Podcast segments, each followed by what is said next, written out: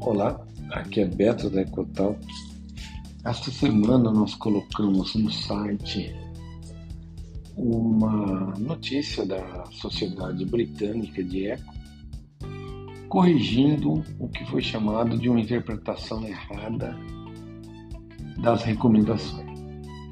Na recomendação anterior, o site, a diretriz, dava a entender que 45 minutos era um tempo suficiente para realizar um ecocardiograma. E isto foi colocado de uma maneira não tão clara, que alguns reclamaram, pois daria a entender que seria no máximo 45 minutos. E a diretriz, ouvindo aí, os membros da diretriz, ouvindo essas reclamações, resolveram modificar e colocar algo como em torno de 45, quer dizer, até no mínimo 45, ou fique à vontade, não é o tempo escrito aqui que é o determinante. Né? É interessante ver a reação do ecocardiografista ou do técnico de ecocardiografia Pois quanto tempo um exame de ecocardiograma de baixa complexidade necessita? Existe algum ganho para o paciente do exame demorar 40 minutos ao invés de 20? Você fazer a medida da fração de ejeção por Simpson cinco vezes é superior a 3, esse é um risco que os exames de imagem, os exames diagnósticos sempre correram. Às vezes o exame fala apenas de si mesmo, não fala do paciente. Qual é a vantagem para o paciente? Qual é a vantagem para o paciente de um exame completíssimo de rotina, paciente hipertenso que passa no consultório? Assintomático. Qual é a vantagem de um exame de rotina ter todas as medidas conhecidas? Por exemplo, volume do ato esquerdo, volume do ato direito, fração de, de encurtamento da área do ventrículo direito, pressão pulmonar estimada pelo fluxo pulmonar, pressão pulmonar estimada pelo refluxo tricúspide, strain das quatro câmaras, das duas câmaras no corte, do eixo longo, strain atrial, avaliação do strain atrial esquerdo e, por que não, do direito também, busca de coronária anômala, avaliação de cada segmento procurando alguma alteração do tipo microaneurisma, avaliação supraesternal completa, ramos de aorta, aorta descendente e um subcostal bem caprichado, avaliando septo interatrial, quatro camas supracostal, refluxo de também nessa posição, uma cava mesmo que aparentemente normal, com manobras inspiratórias, avaliação completa mesmo. Uma avaliação completa com todos aqueles índices E, E', de parede lateral, de parede septal, de parede anterior,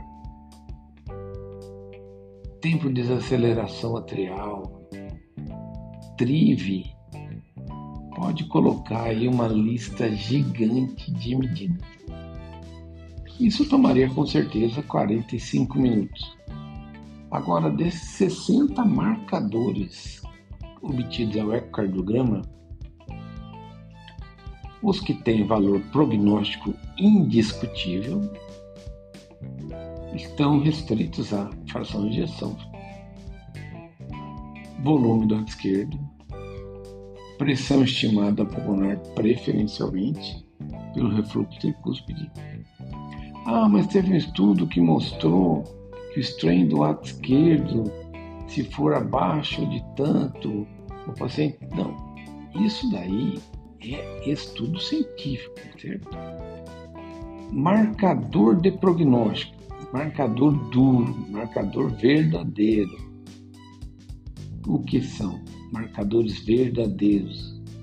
Fração de ejeção, alteração segmentar, refluxos valvares mais do que leve, cavidades, principalmente as cavidades esquerdas, mas também as direitas, e estimativa da pressão pulmonar. São marcadores reais de prognóstico em pacientes, como eu coloquei primeiramente, assintomáticos. Então se coloque no lugar do paciente.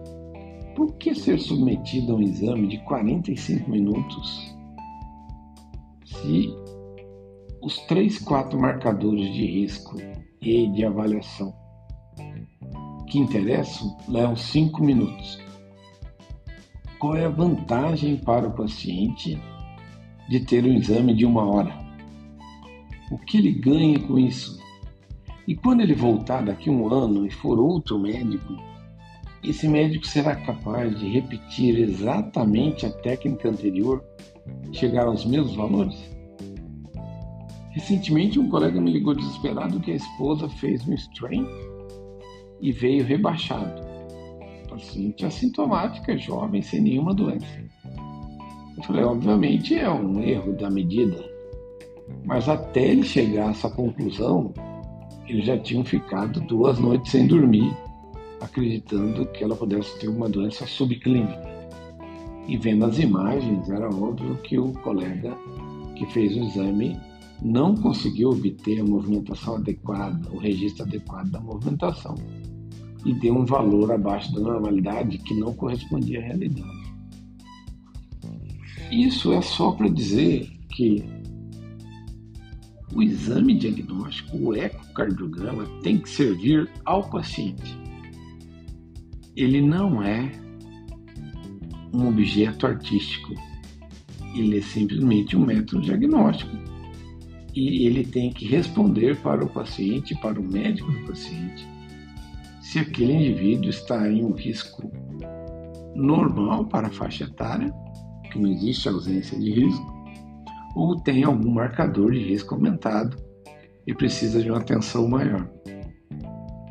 Então, discutir se são 45 minutos, 60 minutos, 30 minutos, não tem sentido se você pensar que quem tem que ser beneficiado é o paciente.